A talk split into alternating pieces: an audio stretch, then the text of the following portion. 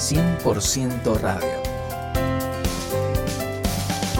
Un espacio informal donde juntos nos encontraremos con Dios a través de la oración y el aprendizaje bíblico. 100% Radio. Bienvenidos.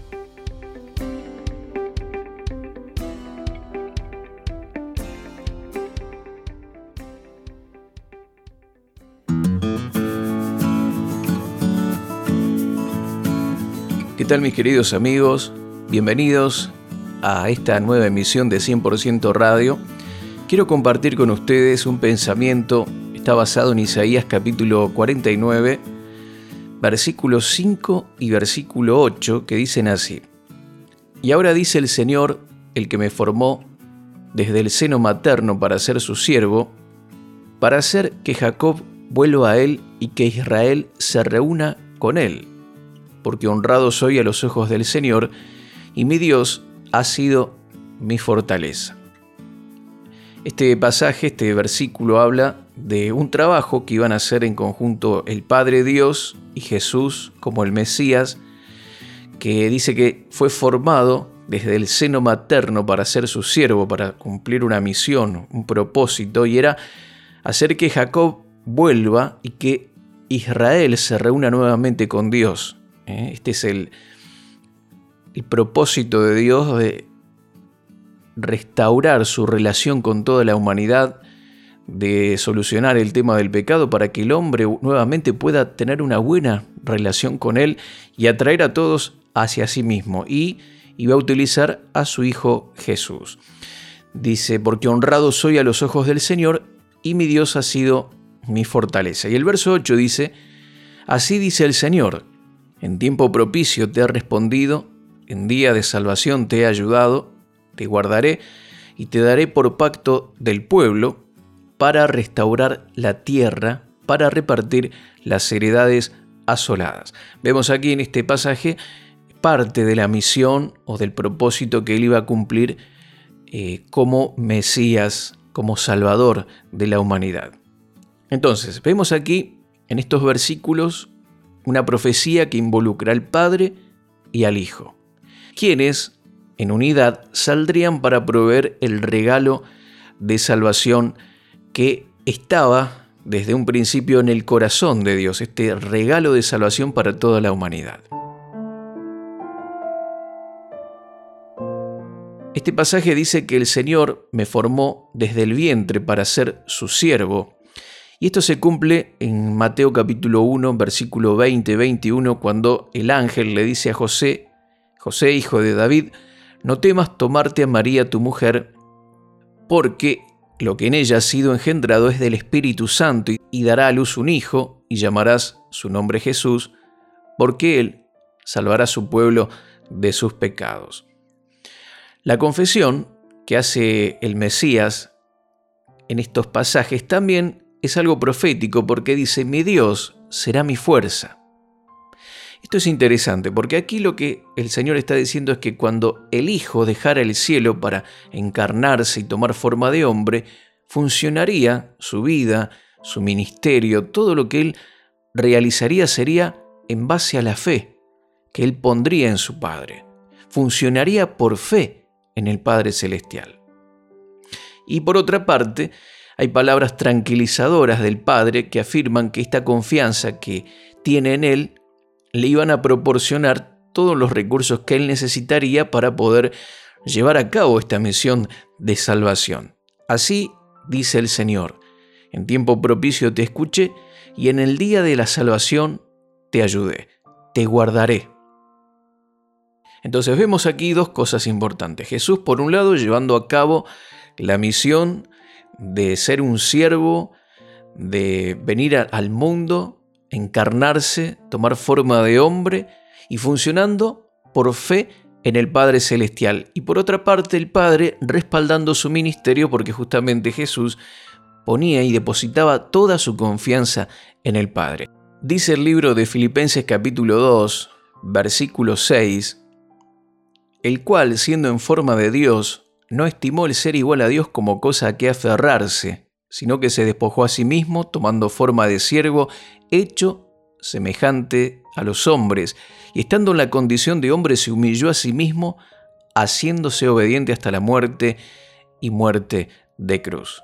Vemos claramente aquí la función de Jesús. Él era 100% Dios, 100% hombre, pero se humilló a sí mismo. Tenía una dependencia total del Padre Celestial. Él tomó la forma de siervo y desarrolló todo su ministerio confiando plenamente en Dios. Vemos esto en el ministerio que él desarrolla de enseñanza, de milagros, de maravillas. Dice Juan capítulo 5, verso 19, respondiendo entonces Jesús, les dijo, de cierto, de cierto os digo, no puede el Hijo hacer nada por sí mismo, sino lo que ve hacer al Padre, porque todo lo que el Padre hace, también lo hace el Hijo igualmente. Vemos en el ministerio de Jesús cuánta dependencia él tenía del Padre Celestial. Él no hacía nada por sí mismo. Todo lo que él veía hacer al Padre, él lo hacía.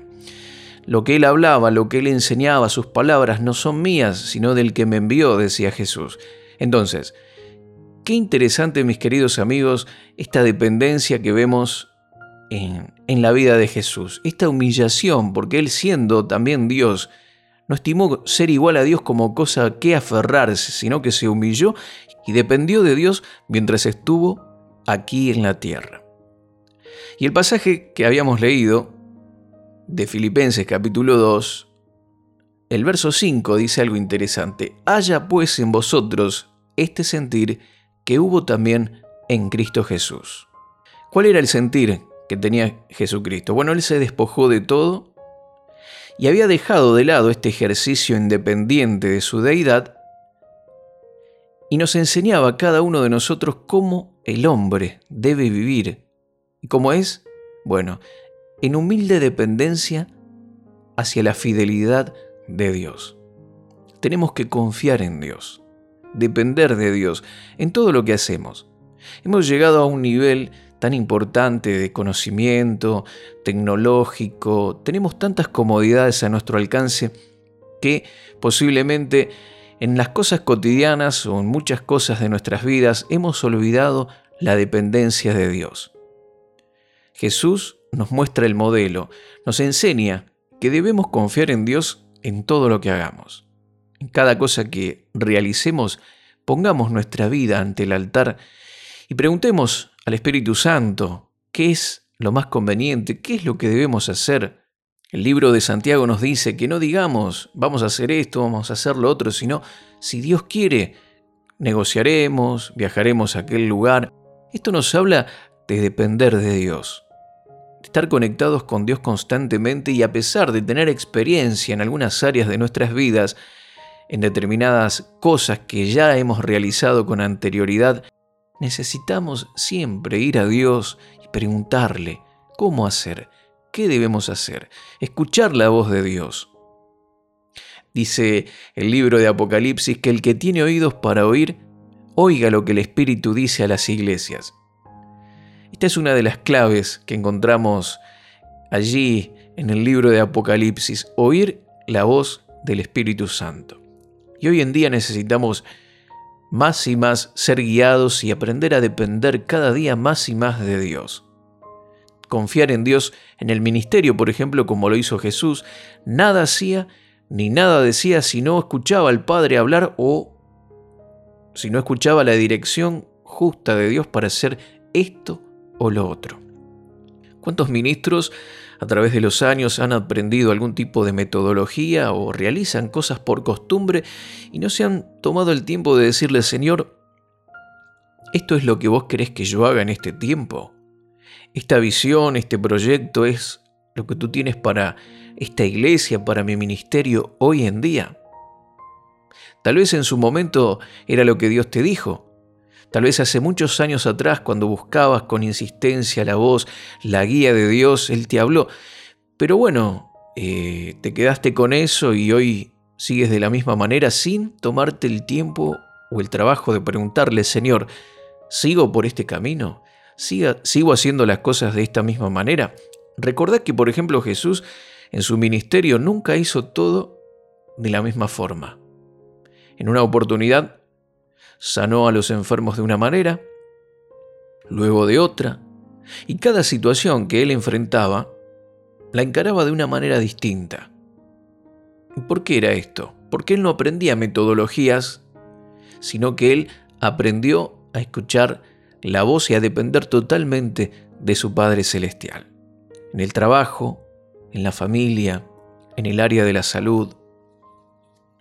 Qué importante sería que aprendamos a depender de Dios, preguntarle a Él qué es lo que quiere para cada área de nuestras vidas y comenzar a funcionar de acuerdo a eso. Seguramente que nuestra vida sería totalmente diferente, no cometeríamos tantos errores, no andaríamos por la vida de fracaso en fracaso, perdiendo el tiempo en cosas y actividades que no producen ningún tipo de provecho. No, mi querido amigo, seríamos más productivos, viviendo una vida más asertiva, victoriosa, poderosa en Dios. Pero cada uno de nosotros tiene que tomar esta decisión. Recuerdo que hace algunos años atrás en el área de los negocios, un empresario contaba que el país estaba en una situación muy buena, donde había muchas ventas, donde las cosas funcionaban bien, y de pronto él sintió que Dios le decía que no venda, que esa mercadería la guarde. Y él pensó, pero bueno, esto no es una buena idea. Por mis años de experiencia en el rubro y saber cómo están las cosas en el país, esto es ilógico. Pero él oyó la voz de Dios tomó esta decisión de hacerle caso al Espíritu Santo y al cabo de un tiempo hubo una gran crisis en, todo el país y las cosas comenzaron a aumentar en precio desmedido. Bueno, la cuestión es que al cabo de un tiempo su capital creció enormemente, se triplicó o mucho más también, y todo por hacer caso a lo que Dios le decía, aunque parecía ilógico y no entraba dentro de los parámetros o de los consejos que un asesor comercial te daría, y a pesar de que este hombre también tenía ya experiencia en todo esto, él decidió confiar en el Espíritu Santo y esto trajo una gran bendición económica para su vida. Y así, mi querido amigo, mi querida amiga, cada área de nuestra vida tenemos que ponerla a los pies del Señor, confiar, porque Jesús nos dejó el ejemplo nos estaba dando el ejemplo para que nosotros entendamos cómo debemos vivir. Y esto es en humilde dependencia, confiando totalmente en la fidelidad del Señor. Confiar en Dios es una gran aventura. El Señor quiere dirigirte y quiere que así como Jesús completamente dependió de su Padre Celestial, nosotros también aprendamos a hacerlo de esta manera. Seguramente nos vamos a evitar un montón de situaciones que tal vez hoy estamos viviendo y sufriendo porque en su momento no hemos aprendido o no hemos puesto esas cosas a los pies del Señor. Vamos a orar. Padre del cielo, te doy gracias porque tú nos dejas un ejemplo a través de Jesús, un modelo a seguir, y es que debemos vivir en humilde dependencia confiando totalmente en tu fidelidad. Tú, Señor, nos quieres guiar día a día en todas las cosas que tenemos que hacer. Y si hay cosas en las que posiblemente te hemos dejado a un lado, no las hemos puesto a tus pies y por eso hoy estamos fracasando, te pedimos perdón, nos arrepentimos y a partir de ahora queremos comenzar enfocados en ti, dependiendo de ti y decir así como dijo Jesús, nada podemos hacer por nosotros mismos, sino que lo que el Padre nos guíe, eso haremos. En el nombre de Jesús, amén y amén.